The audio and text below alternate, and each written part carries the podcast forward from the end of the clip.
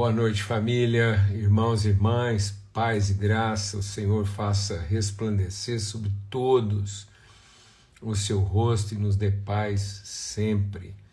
Em nome de Cristo Jesus, o Senhor, que nós possamos estar todos aí dispostos de coração, de alma, de entendimento a mais uma viração do dia e essa mesa preparada pelo Senhor na viração do nosso dia. Sil, que tempo tremendo, hein, meu irmão?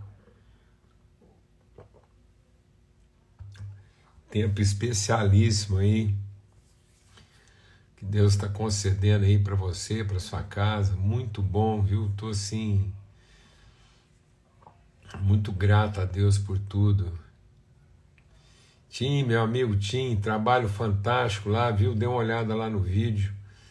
E vamos arrumar um jeito de estar tá publicando aqui para todo mundo, né? Mais um, um recorte da nossa viagem lá de Israel. Graças a Deus, tempo abençoadíssimo. Muito bom. Aleluia. privilégio, privilégio, viu? Ou, se você conhece meu coração, você sabe assim da minha alegria mesmo, assim de, de tudo que está acontecendo aí, tudo que Deus está né, trazendo aí de revelação para sua vida e para sua casa e tantas coisas, né, que a gente ainda vai viver e desfrutar disso tudo aí, tá bom, meu irmão? Graças a Deus, coração totalmente aberto aí. Eu sei. Ter longas conversas aqui, seu. Muito bom. Boa noite para todos aí, bênção, graças a Deus.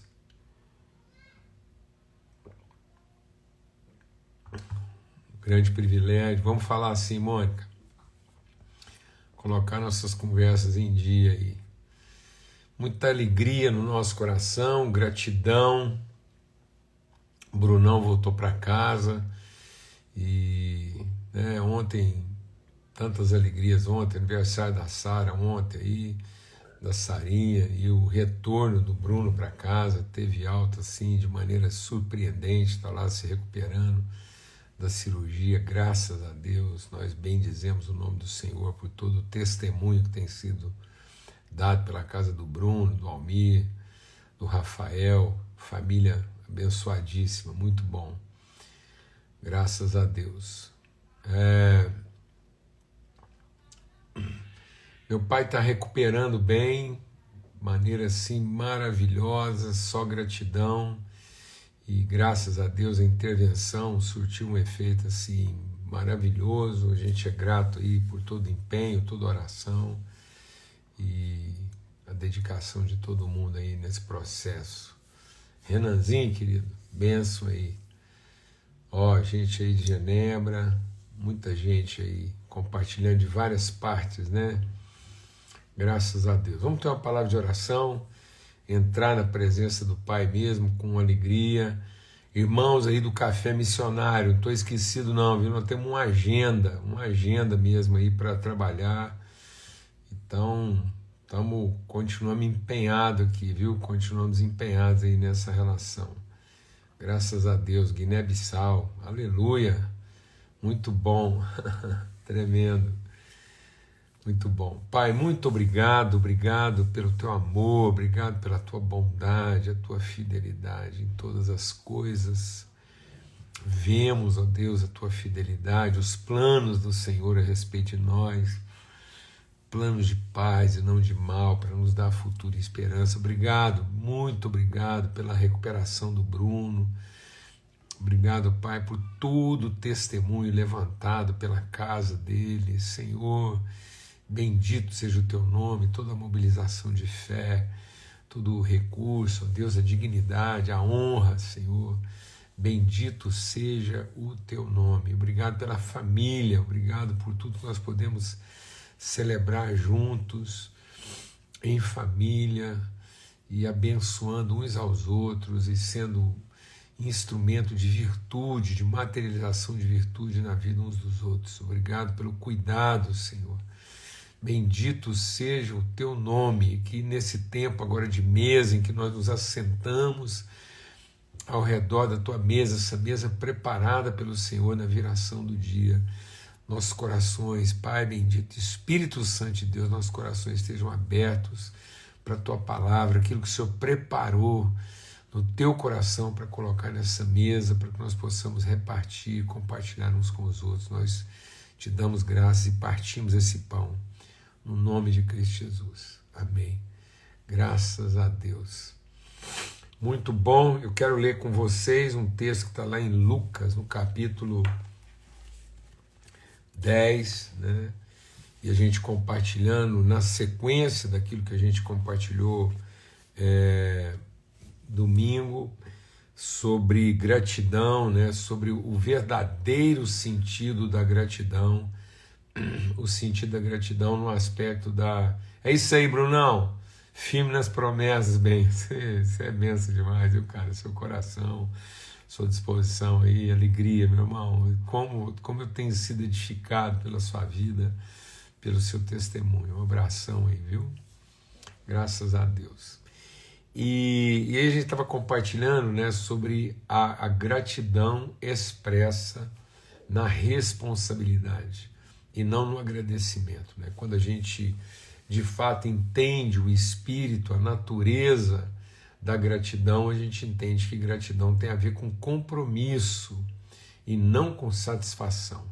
A gente agradece aquilo que nos satisfaz, mas por termos um coração grato, grato, né? por termos um coração grato é, com todo o propósito de Deus, a, a gratidão no propósito, a gratidão é, no, no, aspecto da natureza. Então, não é a gratidão no aspecto, não é o agradecimento no aspecto da satisfação, do bem recebido, da necessidade contemplada, não.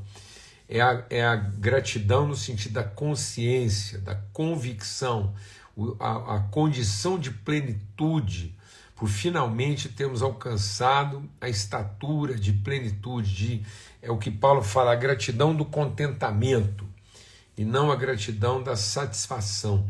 Satisfação produz agradecimento, contentamento, plenitude produz responsabilidade. Então, a gente quer saber que há uma gratidão de fato, a gratidão de fato e não de circunstância né? Não é a gratidão de direito, é a gratidão de fato. A gratidão de fato ela se traduz em responsabilidade e não em agradecimento. Amém? Em nome de Cristo Jesus. Então Paulo diz: aprendi a viver contente em toda e qualquer situação. Então não é o agradecimento da situação favorável, é a gratidão de estar em condições de enfrentar toda e qualquer circunstância. Então nós não temos que esperar circunstâncias favoráveis para agradecer, nós temos que estar prontos a enfrentar todo tipo de circunstância, porque nosso coração é grato, porque ele é completo, ele é pleno. Então, em tudo nós somos gratos. Em tudo, amado. Então a gente não agradece só a circunstância, a gente em gratidão, a gente enfrenta todo tipo de circunstância. Amém? Aleluia. É isso aí. Então nós temos que aprender, né, Daniel? E eu quero ler com vocês aqui na sequência dessa reflexão o que está aqui em Lucas, no capítulo 10, que diz assim, versículo 25: Eis que certo homem, intérprete da lei, se levantou com o objetivo de pôr Jesus à prova e lhe questionou Mestre, que farei para herdar a vida eterna? E então Jesus respondeu: O que está escrito na lei? Como você entende? E ele respondeu: Ame o Senhor, seu Deus, de todo o seu coração, de toda a sua alma, com todas as suas forças e de todo o seu entendimento. E ame o seu próximo como a si mesmo. Então Jesus falou: Você respondeu corretamente, faça isso e você vai viver. Mas ele, querendo justificar-se, perguntou a Jesus: Mas quem é o meu próximo? E Jesus prosseguiu dizendo: Certo homem descia de Jerusalém para Jericó e caiu nas mãos de alguns ladrões. Esses, depois de tirar a roupa e lhe causar muitos ferimentos, retiraram-se, deixando-o semi-morto. Por casualidade, um sacerdote estava descendo por aquele mesmo caminho, vendo aquele homem, passou de largo. De igual modo, um levita descia por aquele lugar e vendo também passou de largo. Certo samaritano que seguiu seu caminho passou perto do homem, vendo, compadeceu-se dele. Aproximando, fez curativo nos ferimentos dele, aplicando-lhe óleo e vinho. Depois colocou aquele homem sobre o seu próprio animal, levou para uma hospedaria, tratou dele. No dia seguinte, separou dois denários e os entregou ao hospedeiro, dizendo: Cuide desse homem, e se você gastar algo a mais, farei o reembolso quando eu voltar. Então Jesus perguntou: Qual desses três lhe parece ter sido próximo do homem que caiu nas mãos dos ladrões? O intérprete da lei respondeu que usou de misericórdia para com ele. Então Jesus lhe disse: Vá e faça o mesmo.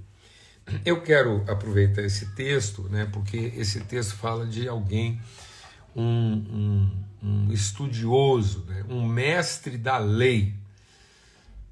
Como a gente tem é, é, visto cada vez mais né, esse interesse da regra, o, o interesse do regulamento, da regulação. Como as pessoas hoje querem regras, regra para ter um casamento feliz, regra para ter uma empresa bem-sucedida, regra para ter uma igreja que cresce, regra para viver em santidade.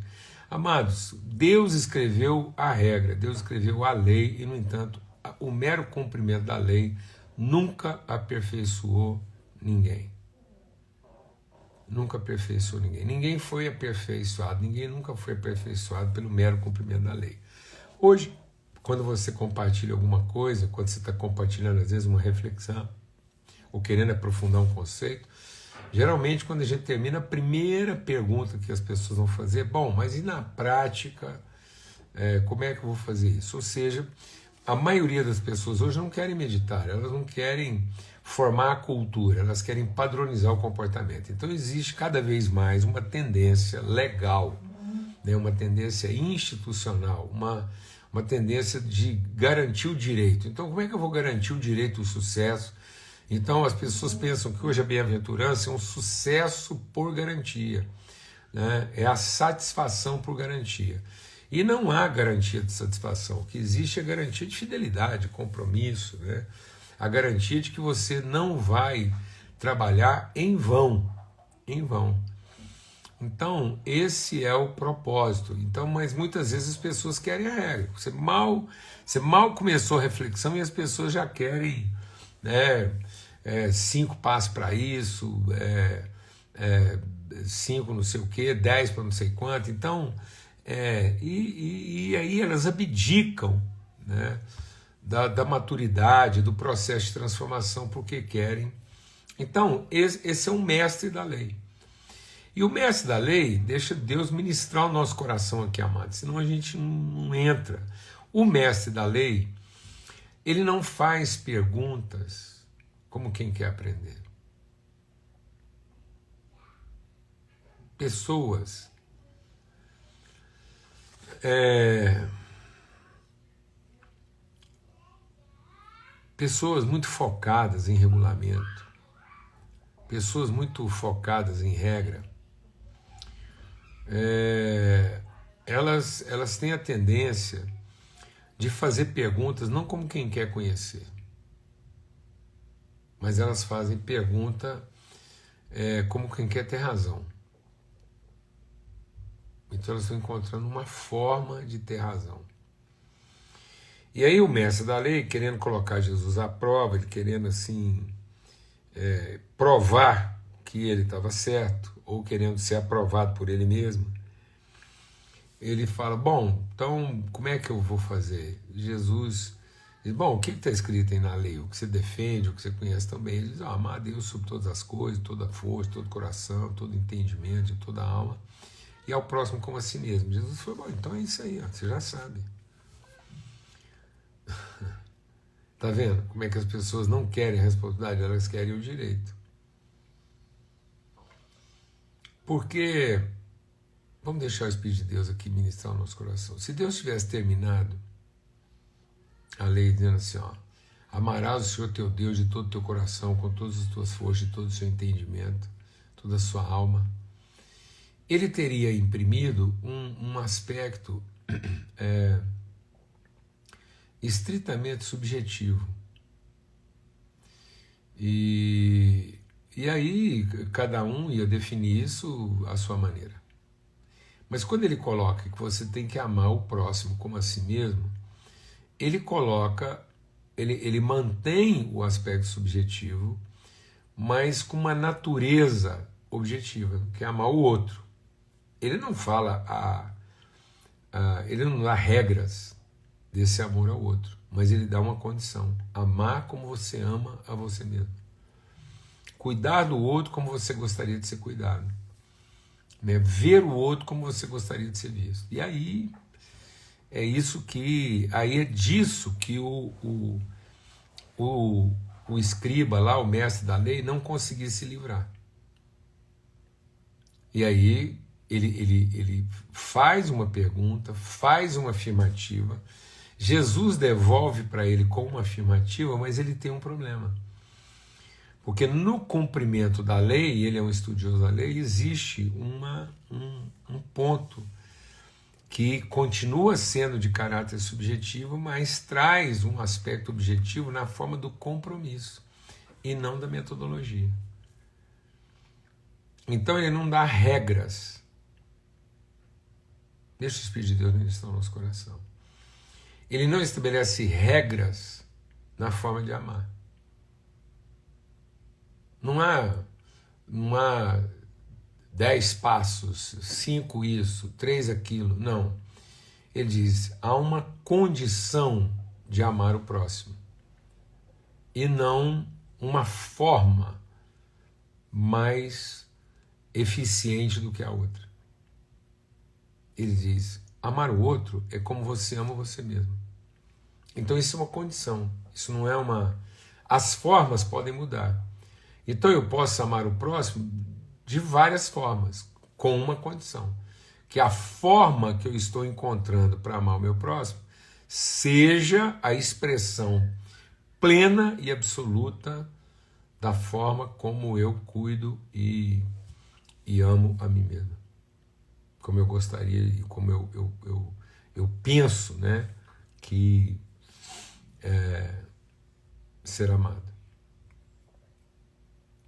Amém? Então, a questão do, do amar-se, a nossa dificuldade em nos amar, a nós mesmos, como a Francioli está perguntando aí, começa lá em amar a Deus. Então, quem ama a Deus como Pai, ama a si mesmo. Então, eu não tenho, na verdade, não é dificuldade de amar a mim, eu tenho dificuldade de amar o Pai. Em amando o Pai, eu vou saber me amar, porque eu vou entender minha vida como filho ou filha do Pai. Em amando a minha vida, porque amo a Deus como Pai, então eu vou saber amar o outro como irmão. Então, isso era uma é uma sequência cultural do amor. É o amor no seu aspecto cultura, é o amor no seu aspecto convicção. Eu tenho absoluta convicção de que eu não fui criado pelo poder da divindade, eu fui criado pela vontade do Pai. Eu fui criado em amor, eu não fui criado em poder. Eu não fui criado porque Deus queria provar o seu poder. Eu fui criado porque Deus queria revelar o seu amor como Pai. Então eu sou fruto, eu sou uma expressão do amor absoluto do Pai. Então eu amo porque Ele me amou primeiro. Então eu amo a mim mesmo, não na expectativa, da, eu não tenho mais expectativa da pessoa que eu gostaria de ser. Eu não tenho pretensões de, de me tornar alguém que eu consiga amar. Eu me amo pelo simples fato de que eu conheço a minha origem, e a minha origem é uma origem de amor. Eu fui gerado de amor, eu fui feito de amor a minha substância, a minha matéria é o amor do Pai. Então eu me amo não porque eu gosto de mim. Eu me amo porque eu tenho convicção da minha origem como expressão de quem eu sou a partir de quem Deus é. Como eu não tenho dificuldade de conhecer o amor do Pai, eu não tenho expectativas do poder de Deus. Eu estou totalmente contente, eu estou é, é, absolutamente completo na certeza de que foi o amor do Pai o que levou à minha criação. Então eu fui criado de amor. Eu não fui criado de uma necessidade, de uma circunstância, de uma oportunidade. Deus não estava testando o seu poder como ele me fez. Eu não sou fruto de um teste do poder de Deus para ver se dava certo. Eu sou fruto da eternidade do seu amor, como expressão de quem ele é. Amém? Graças a Deus, então é isso. E aí eu me amo porque ele me amou primeiro, e agora, como eu me amo nessa perspectiva do amor do Pai, eu consigo amar o outro como sendo meu irmão. E aí, nesse aspecto, a gente vai continuar refletindo sobre isso. Não der tempo da gente ver tudo hoje, a gente continua amanhã.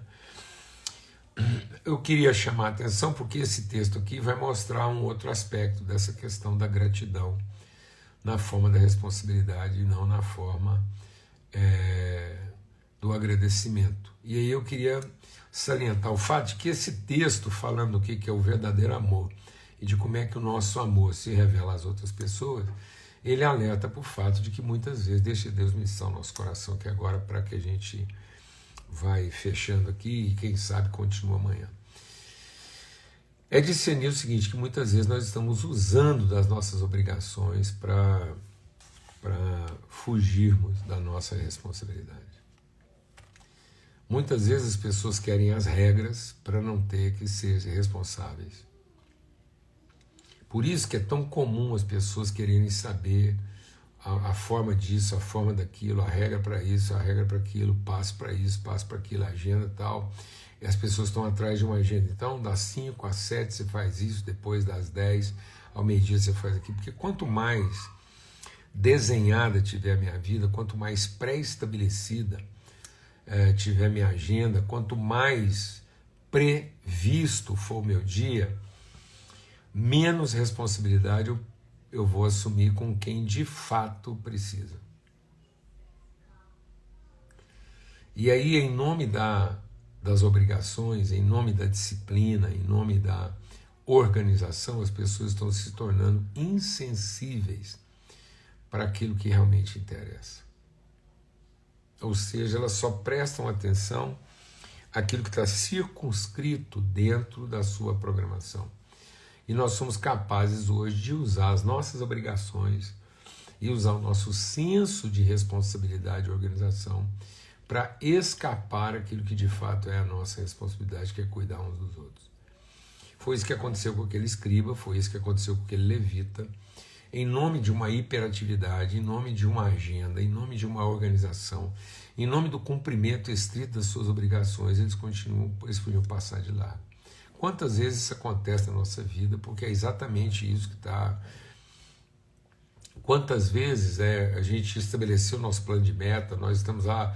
Eu estou aqui no meu quinto passo para alcançar a meta que eu pretendo, eu estou aqui no meu então está faltando só mais um passo para eu alcançar meu objetivo. Quando eu alcançar meu objetivo, eu posso voltar aqui e ajudar quem precisa. Então nós não temos mais essa flexibilidade, nós não temos mais essa mobilidade, essa sensibilidade para ver a coisa na forma como ela nos, se nos apresenta, porque nós estamos sempre querendo tratar a coisa na forma como nós organizamos e planejamos que ela fosse. Então, se alguma coisa está circunscrita dentro do meu projeto de dia, se alguma coisa está dentro dos limites daquilo que eu estabeleci e organizei, então é, eu posso até incluir isso na minha agenda. Mas se isso estiver fora, se isso me obrigar a descer do cavalo, a ter uma despesa que eu não tinha planejado, a gastar dinheiro numa coisa que eu não, não, não pensei que eu ia gastar, então está totalmente fora daquilo que é a minha responsabilidade. E às vezes eu vou até me desculpar nisso. Vou dizer, não, mas esse recurso eu não posso gastar nisso porque ele estava destinado para aquilo. Não, mas esse tempo eu não posso gastar nisso porque esse tempo está dedicado para aquilo. E o texto tá dizendo assim: aquele samaritano tinha orçamento. Aquele samaritano tinha agenda. Mas mais do que orçamento, mais do que agenda, mais do que planejamento, mais do que organização, mais do que regra, ele era responsável.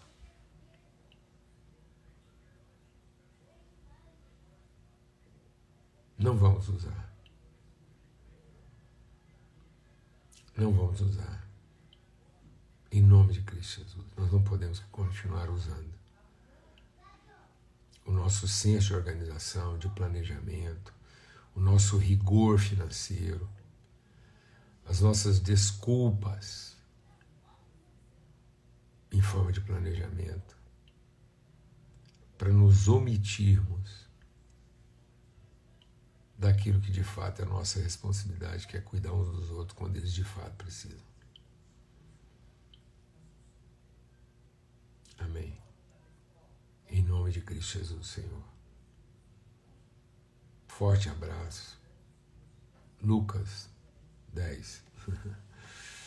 Então, em Lucas 10, a gente acabou de ler isso, né? A história do samaritano. E a gente é tão.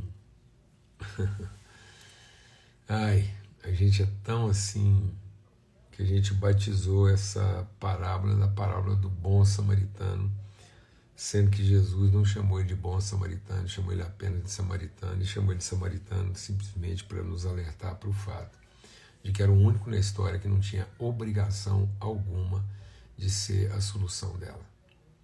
Amém? Em nome de Cristo Jesus, forte abraço, até amanhã, se Deus quiser, nessa mesa preparada, nosso encontro aí para a gente poder continuar repartindo e compartilhando esse pão que Deus tem colocado diante de nós. Amém? Forte abraço, fica na paz.